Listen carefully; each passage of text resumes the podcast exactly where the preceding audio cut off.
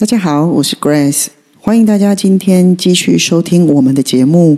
今天这一集呢，我想要跟大家谈论的是，最近有一些事情是闹得沸沸扬扬的，相信大家都知道，就是所谓的 Me Too 的运动事件。那其实今天我讨论这个议题，并不是想要去蹭热度或者去蹭这个议题。身为一个情绪咨询师，我觉得这是一个非常不能忽视的话题。那在过去几周里面，其实我有非常多的客人来找我，大家都会分享这个议题，也会讨论这个议题，甚至有非常多的人，呃，他们自己也都觉得自己曾经是 Me Too 的受害者，可是因为呃，也不见得他们有在媒体或是在平台上呃去申诉他们的感觉，只是会有非常多的嗯朋友来都会来跟我分享说，even 是十年前、二十年前的事情，那他们因为这一次 Me Too 的运动事件。自己突然在勾起过去回忆的时候，依旧内心还是会有一些隐隐作痛的感觉浮现起来。所以，其实啊，我们更要佩服这一些人，在过去几周里面，有许多的人勇敢的站出来，他们分享了他们被性骚扰甚至被性侵犯的经历。这些被害者，他们为什么要这么做？是因为他们希望自己能够走出自己的阴影。所以他们愿意去揭露这些加害者，而且打破沉默。其实这一切都是需要非常勇敢，而且需要非常多的力量才有可能去做出来的。不过，在这个背后，我们绝对不能忽视的事情是，这一些被害者他们在事件过后，他们其实所承受的心理压力还有创伤。所以，这也是我觉得，我身为情绪咨询师，我觉得我有义务去。呃，也来跟大家分享一起这样的 Me Too，但是我的重点并不是要放在加害者，我的重点是我更在乎受害者他的身心灵的状况是什么。虽然最近啊，都是在我们的演艺圈里面会有很多的 Me Too 事件一直一直的出来，但是其实我觉得，呃，也不一定只是在演艺圈，但是这些事情只是要提醒我们，其实不论在哪个行业，这些问题都是普遍存在的。而且我们不能选择视而不见，这已经是社会的问题了。在我们开始聊的时候，呃，我也稍微的简单的跟大家介绍一下这个 Me Too 运动的起源在哪里。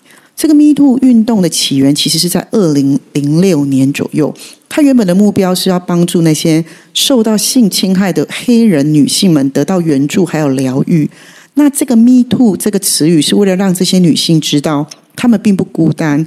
有许多的人有着跟他们相似的经历，然后一直到了二零一七年的时候，这个 Me Too 运动为什么会开始让人更重视？是因为大家都知道好莱坞的制片人他发生了一些性丑闻被揭露，所以呢，有一个女演员叫艾丽莎米兰诺，在这个推特上建议所有曾经遭受性骚扰或者是性侵害的人，他都发布一条带有 Hashtag Me Too 的推文，然后来展示这种行为的普遍性。结果没有想到，这个运动很快的就在全球的范围里面蔓延开来。所以，他提供了一个平台，让受害者可以分享他们的经历。对，那其实就是要鼓励这个受害者挺身而出，对这些施暴者说不。那我们也会希望利用这些社会的力量，然后呢，能够支持这些被害者，然后去遏制这些加害者。所以呢，今天我们的节目会从一个情绪咨询师的专业角度，我们来讨论这些呃这些事件对被害者的影响。然后我们也会讨论如何用更好的方式来支持他们。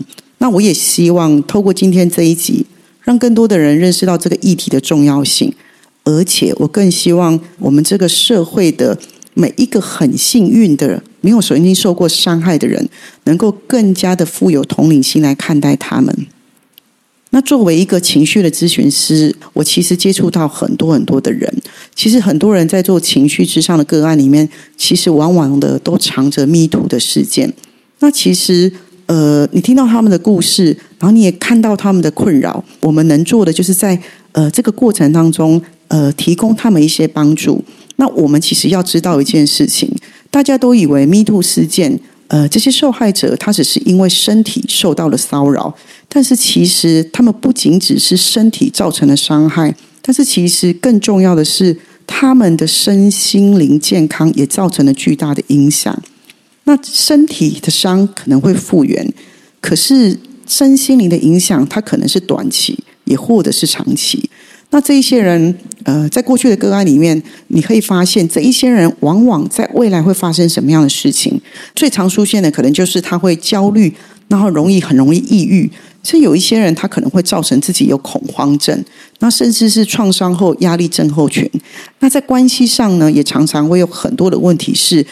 嗯，有很多人因为小时候有曾经遭受到骚扰，以至于他们长大的时候，对于两性关系的融合，其实是有很多很多的困难度。那也可能会在情感上出现一些问题，例如是呃，你不是不爱这个人，可是你就是没有办法让这个人太靠近你。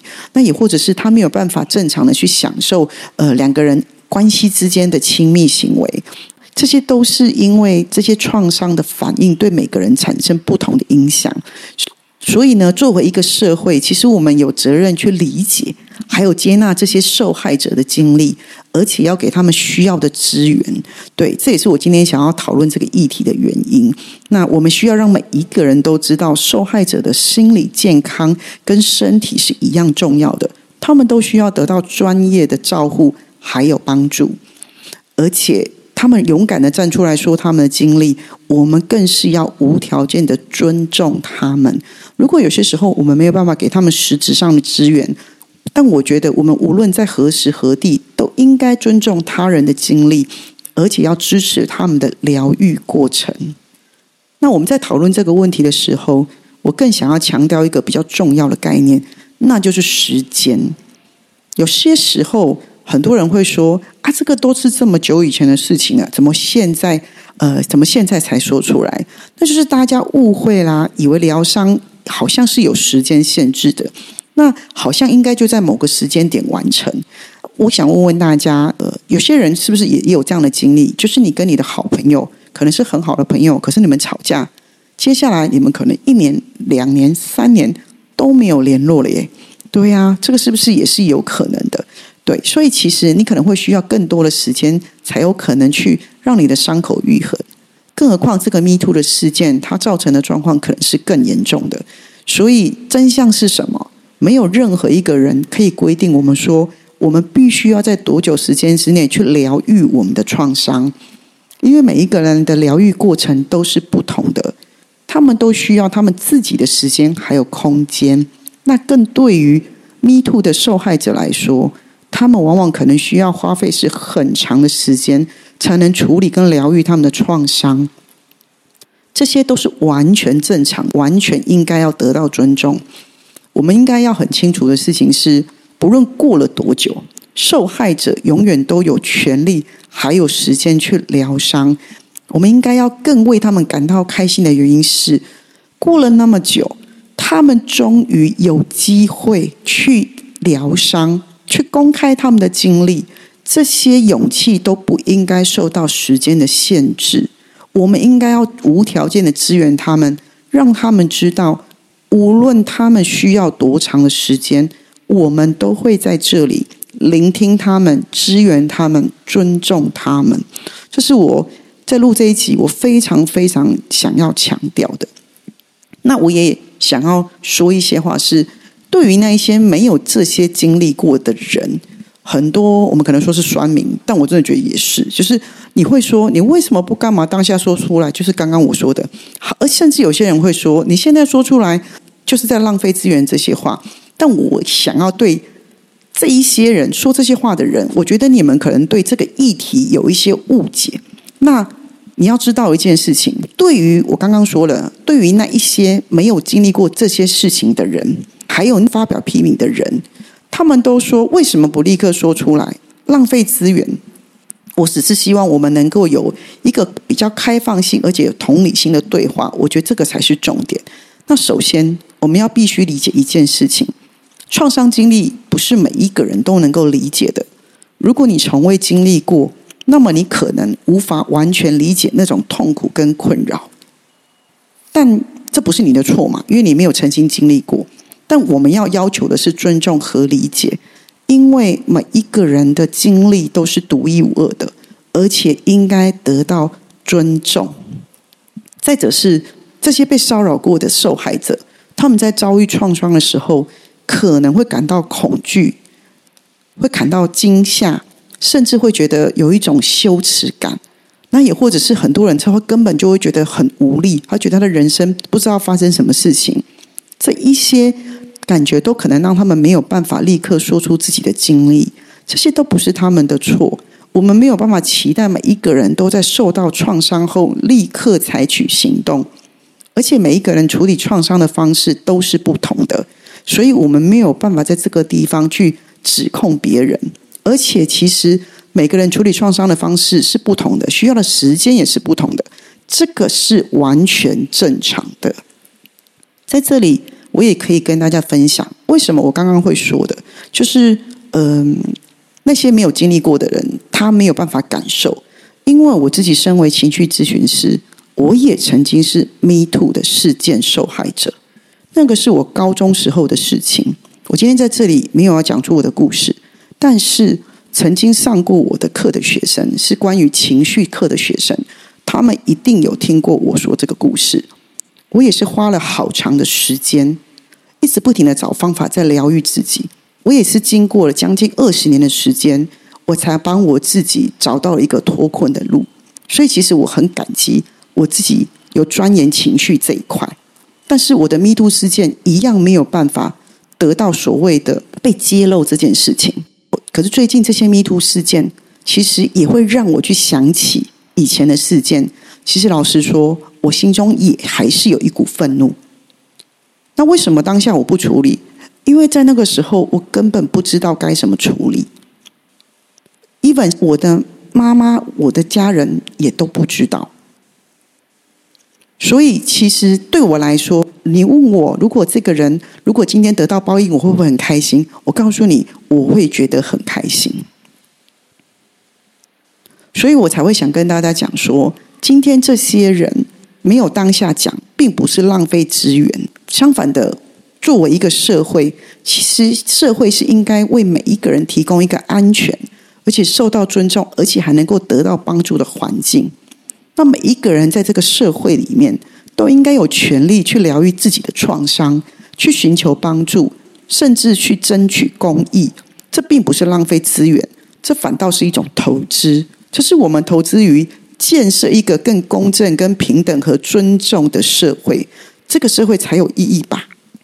再来，我们在讨论性骚扰或者是性侵犯的时候，那呃，我也想跟大家聊一件事情，是这一些受害者可能有的反应，因为我也有听到旁边的人说，为什么那些被侵犯的人，我看起来他好像是配合的啊，甚至有些人在密度里面陈述的是说，他当时是有配合的，所以也会有一些声音说，那他就是有愿意配合啊，所以不见得他是密度事件啊。可是你要知道一件事情，呃，有一些行为是在我们受到攻击跟威胁的时候，它会有不同的反应跟行为，这跟心理学是很有关系的。那接下来我也会稍微解释一下，因为我们每个人都很自然的认为，一个人如果被攻击的时候，或是受到威胁的时候，诶，我们应该要选择逃跑啊，或者是我们应该会选择抵抗啊，这种斗或逃的反应。其实不是在我们面对危险的时候唯一的反应。我们人在面对极度恐惧或者是被威胁的时候，那我们的大脑跟身体也可能会选择另外一种反应。这种反应被称为冻结反应。那这个反应是由我们的自主神经系统控制的。当我们的大脑一旦评估到我们无法逃跑或者是抵抗的时候，我们的身体会自动进入这种状态，为的是什么？求生存。那这种状态之下，人可能会变得没办法移动，或是突然说不出话，甚至会在一定程度上失去意识，就是有一种空掉了、吓到的这种感觉。可是这种可能会让他们在被侵犯的时候，看起来他们是在配合侵犯者。但是实际上，这只是他们的身体的自我保护机制，并不是他们真正的选择，所以也绝对不是他们的错。大家要批评这件事之前，那你要不要更了解，在我们的心理学上，我们的身体遇到的各种反应，那会有各种不一样的机制产生。如果你都理解了，我们再来讨论它的状况是什么，我觉得会比较公平。我们需要的是去理解，还有尊重这种反应，而且我们必须明白，无论受害者的反应是什么，都不能被视为他们同意或者接受了侵犯这件事情。那我可以带大家更了解，呃，所谓什么叫冻结的反应。那呃，我来举个例子好了，让我们来想象一下，如果你身处在一场地震当中。当地震发生的时候，建筑物整个开始震动的时候，然后你又开始听到东西一直掉落的声音，然后又看到窗户破裂，然后好像很严重。这样，在这种极度恐慌的恐惧当中，你的大脑可能会开始评估你的选择：我到底是应该要逃跑，还是我找个地方躲起来？然后到底应该怎么办？啊，我好想动哦！为什么我会突然没有办法移动？然后你只能呆呆的站在那里。看着这一切事情的发生，回想一下之前是不是有好多的大地震？等到你有反应的时候，是不是地震都结束了？但你要知道一件事：地震可能发生在一瞬间，所以有可能有没有可能突然它倒的时候，我们已经被压在瓦砾下了？所以不是你不想要逃跑，这就是我们所说的冻结反应。你的身体不是选择不逃跑，或者是躲藏。而是在极度恐慌的状态下，你的大脑决定让你的身体冻结，以维持生存。那这是一种超出我们意识控制的生理反应，而且其实在许多的动物，那还有我们自己这些人类中都可以观察到。只是因为大家比较不理解，但我会认为不理解，我们就不要先随便下判断，因为对于这些受害者而言。我们多的每一句话都有可能是再一次的把他们打落地狱。我们要理解，还有尊重这种反应，对，因为每一个人都有权利得到他们应该有的尊重。然后再者是，我也在很多的网络上跟那代很多人在听到这件事，说，那如果真的遭受这样的事情，那为什么受害者不马上说出来或者报警？对于这样的质疑，我觉得我们必须更深入的理解受害者他当时可能面临的困境还有压力。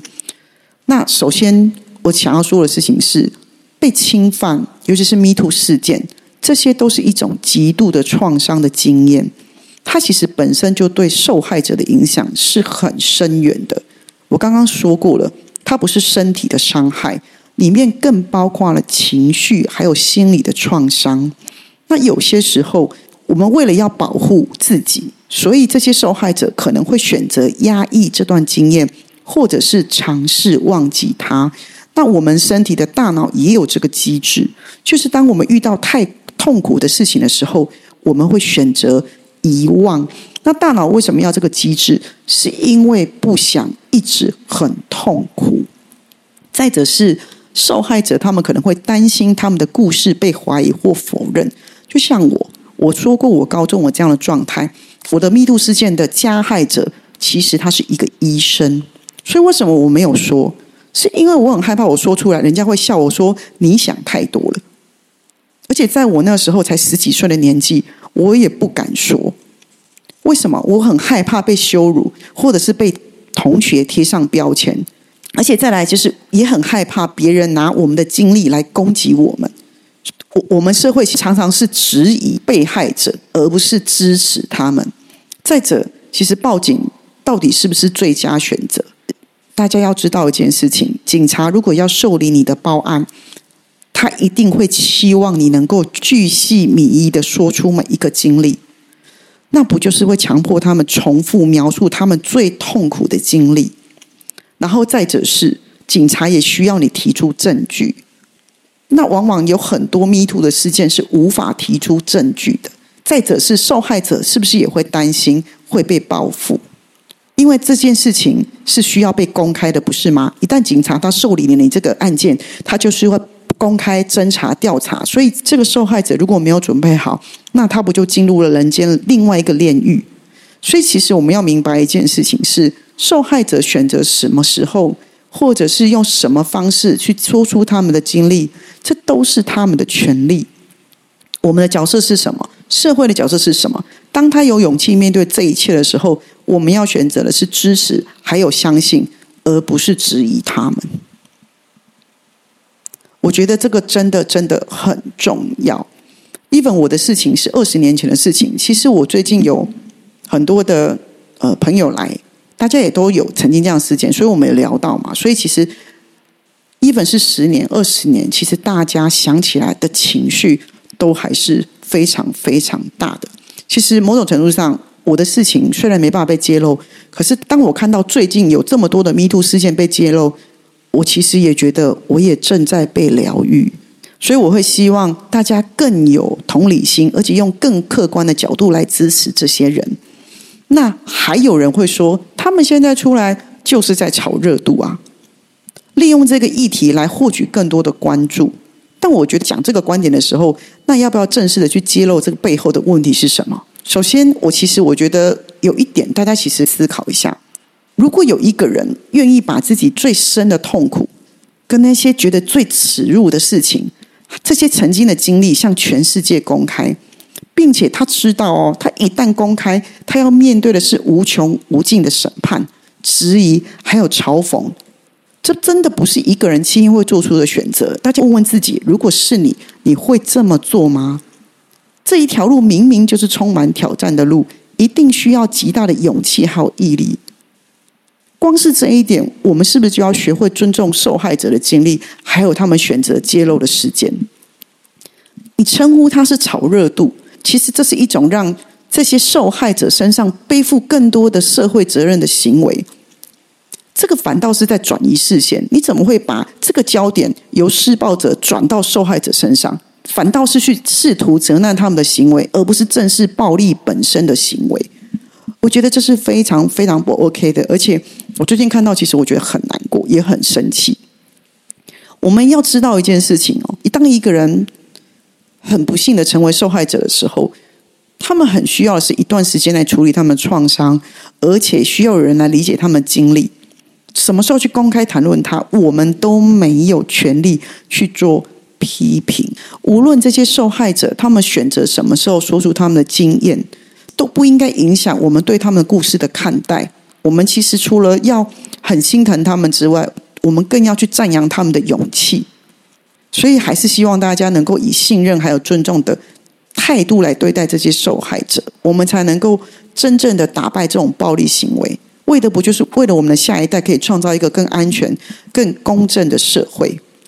而且也是让那一些是加害者的人，你们要认真的思考一件事情，认真的思考你们自己的行为。那对于很多时候，大家会觉得这些事情为了过这么久才被揭露，其实我觉得这是好事诶。大家不要想一件事情，这是一个非常正面的机会教育。这也在告诉大家一件事情哈，我常在讲，这个社会出来混是要还的，所以也在告诉大家一件事情。你不要以为你在十年前、二十年前做过的事情，只要时间过了之后，就不会得到应有的报应或是应有的惩罚。那最近这个 Me Too 事件沸沸扬扬，也在告诉所有的人：如果你不是一个最聪明的人，就请你当一个最善良的人。我觉得这非常非常的好。那可相信也可以让某一些正在蠢蠢欲动的人，或是你正在做这件事情的人，这些新闻、这些 Me Too 事件，最好让你有很多很多的警惕。那也要教会这些呃受害者，或者是你现在正处在受害者的状态的时候，你都要勇敢的说出来，而且你真的不是一个人。今天录在一起，其实我也是想要嗯做一点事情。所以其实，呃，因为我自己自己是情绪咨询师，我会很清楚知道，呃，每一个人的情绪它有多重要。如果说你自己或是你身边的人，他其实是受害者，那其实我都会非常的鼓励你们，一定要试着去说出来。那如果你今天，呃，可以跟你找一个你信任的朋友说出来。那也或者是可以跟你的家人说。那如果你觉得他们都呃不是你想要倾诉的对象，那都请你勇敢的可以去找心理咨商师，或者是可以去找像我情绪咨询师，都会希望你自己愿意为自己去呃找出一条路来，然后帮助自己做咨询。那在这里我也想要支持大家。那如果你们自己或者是你们认识的人，他们其实都是迷途的受害者。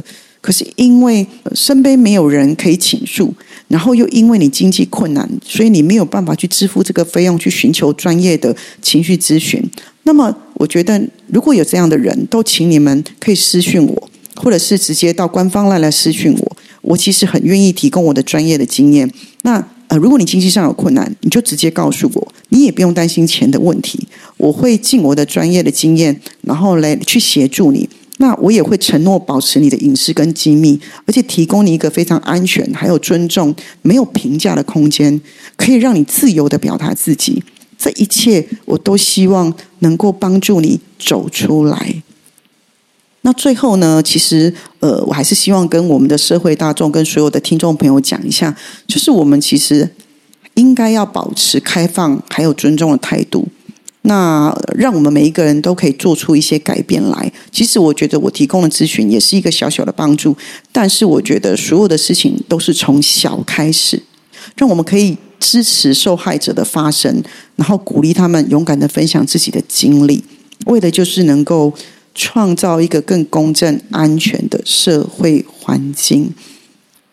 今天这一集的节目听起来好像很严肃，但我觉得它真的就是一个严肃的问题。那我非常的感谢，呃，长期以来非常支持我们节目的听众朋友，你们今天很愿意听我很用严肃的方式来讲这一集，嗯，因为我觉得我们的节目可以有很多的开心，但我觉得该严肃的时候，呃，该对这个社会尽一份心力的时候，我觉得每一个人都应该要支持这一些，支持这个社会。那呃，只要由我们自己本身开始，我相信这个未来社会还是会有非常。非常多的美好，好，那我们今天的这一集节目就到这里喽。那我是 Grace，我们下回见，拜拜。